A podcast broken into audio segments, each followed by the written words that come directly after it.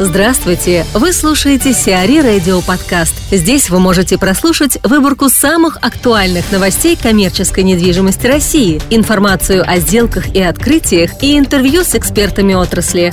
Чтобы прослушать полные выпуски программ, загрузите приложение Сиари Radio в Apple Store или на Google Play. В Москве построят спекулятивный складской комплекс. Первый за полтора года спекулятивный, строящийся не под конкретного клиента склад планируется построить в Москве. Строить комплекс «Борисовка» на Симферопольском шоссе собирается компания «Промтехальянс», а брокером и управляющей компанией проекта выступает Найт Фрэнк. Общая площадь составит 120 тысяч квадратных метров, площадь первой очереди – 37 тысяч квадратных метров. Инвестиции оцениваются в 3 миллиарда рублей. Ввод первой очереди Борисовки намечен на сентябрь 2017 года. Вероника Лежнева, Колерс Интернешнл, рассуждает о перспективах складского комплекса «Борисовка», который может стать первым спекулятивным складом в московском регионе за полтора года. На наш взгляд, реализация данного проекта очередями делает его перспективно более успешным. А с учетом, с учетом срока ввода объекта э, мы можем ожидать, что он будет востребован и на данном направлении, хотя, в общем, Симферопольское шоссе считается одним из наиболее высококонкурентных направлений московского региона. Сейчас здесь присутствует около 1 миллиона 800 тысяч э, квадратных метров качественных складов, и свободно из них около 10%, то есть 100 э, тысяч. 180 тысяч. Это связано с тем, что ряд девелоперов еще в 2014 предкризисном году построили здесь достаточно большой объем качественных объектов класса, создав э, вакантные помещения. Но, как я уже сказала, за счет того, что объект будет реализован очередями, за счет того, что у него достаточно комфортные сроки реализации, а, думаю, что он будет э, востребован арендатором, и э, девелопер выбрал достаточно позитивный подход э, не э, выбрасывать на рынок сразу большой объем складских площадей спекулятивных, что сейчас, в общем, достаточно рисковый подход, а, а реализует объект таким образом, чтобы сначала найти потенциального арендатора, а затем уже развивать проект дальше. Территории Роскосмоса отдадут под жилье.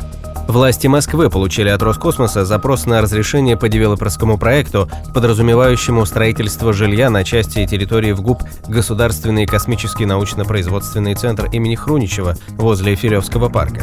Проектом комплекса занимается компания MR Group. На участке площадью около 100 гектаров Роскосмос планировал построить порядка миллиона квадратных метров жилья.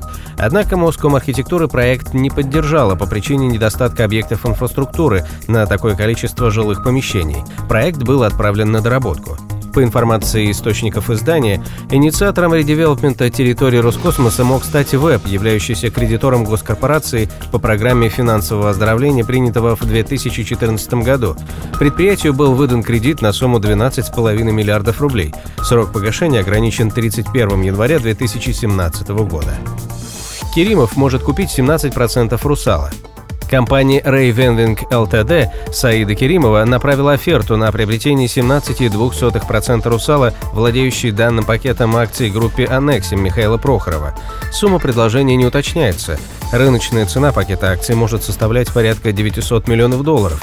Основными акционерами «Русала» также являются ИН Плюс Олег Дерипаски 48,1% акций и Суал Пропертис Виктора Виксельберга 15,8% акций.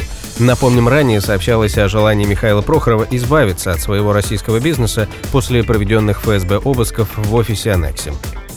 Москва выставит на торги еще 500 киосков в метро. Права на торговлю в 500 павильонах метро планируют выставить на продажу власти столицы до конца августа 2016 года.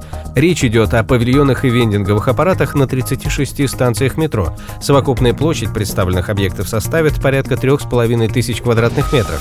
Из них 330 квадратных метров займут торговые автоматы.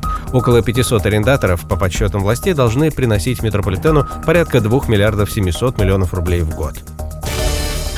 Сиари Радио. Эксклюзивные рубрики «За и против», «Ноу-хау», «Ремейк», «Новые форматы». Слушайте в полных выпусках программ в приложении Сиари Radio. Приложение доступно в Apple Store и на Google Play. Более подробная информация на сайте siari.ru slash radio.